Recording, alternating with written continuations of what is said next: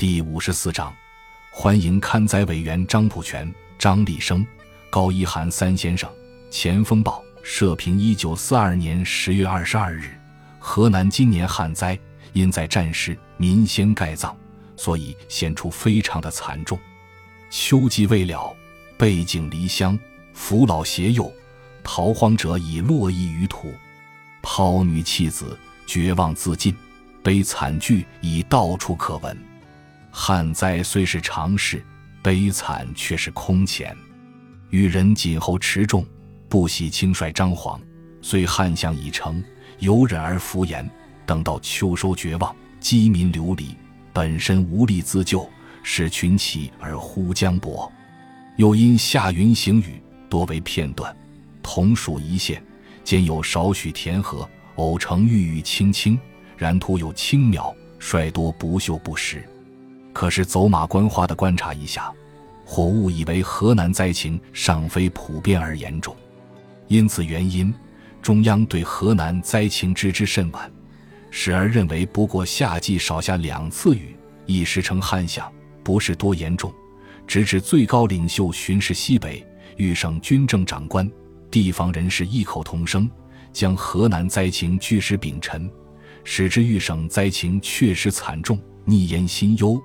慨然浮云减免田赋，拨发赈款救济灾黎，至此河南的旱灾才为中央所重视，而救灾工作也从此由呼吁而进入实际救济之阶段。抗战军兴以来，河南对军事供应、兵员补充都尽了相当的责任，军粮兵役均为第一，而半壁沦陷，惨遭敌人蹂躏。黄河泛滥，实现进城泽国，损失之大，遭遇之惨，亦属第一。黄水年年泛滥，到处溃决。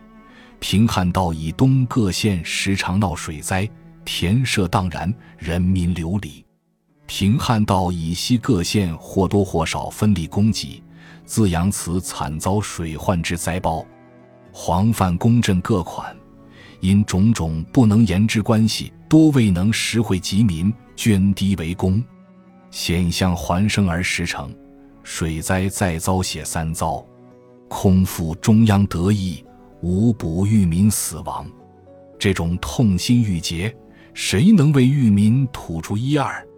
黄泛敌齐，一时豫北、豫东、豫南之民陷入水深火热之中，西南半壁残喘之余。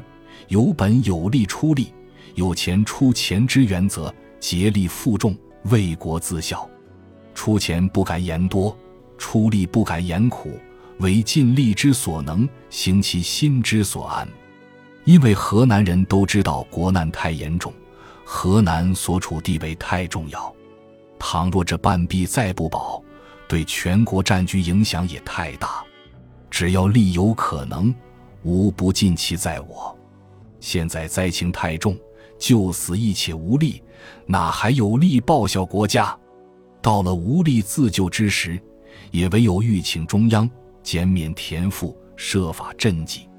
明知中央困难，是如得已，孰忍除此？这种陷于饥饿线上的灾民的哀鸣，以博得各方之同情，中央自然也万分枕念，故于减免田赋。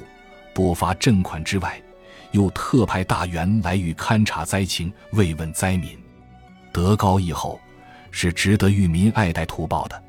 慰问豫省灾民的特使、豫省灾民的救星、党国硕彦张普全、张立生、高一涵三先生，以联袂抵御，开始视察访问。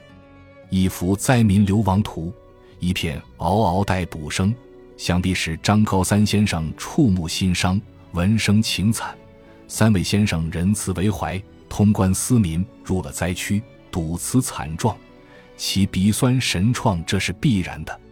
代表中央，备至宣慰，秋杀肃肃，又作东风，春阳熙熙，顿萌生机，有生之伦，哪不感情？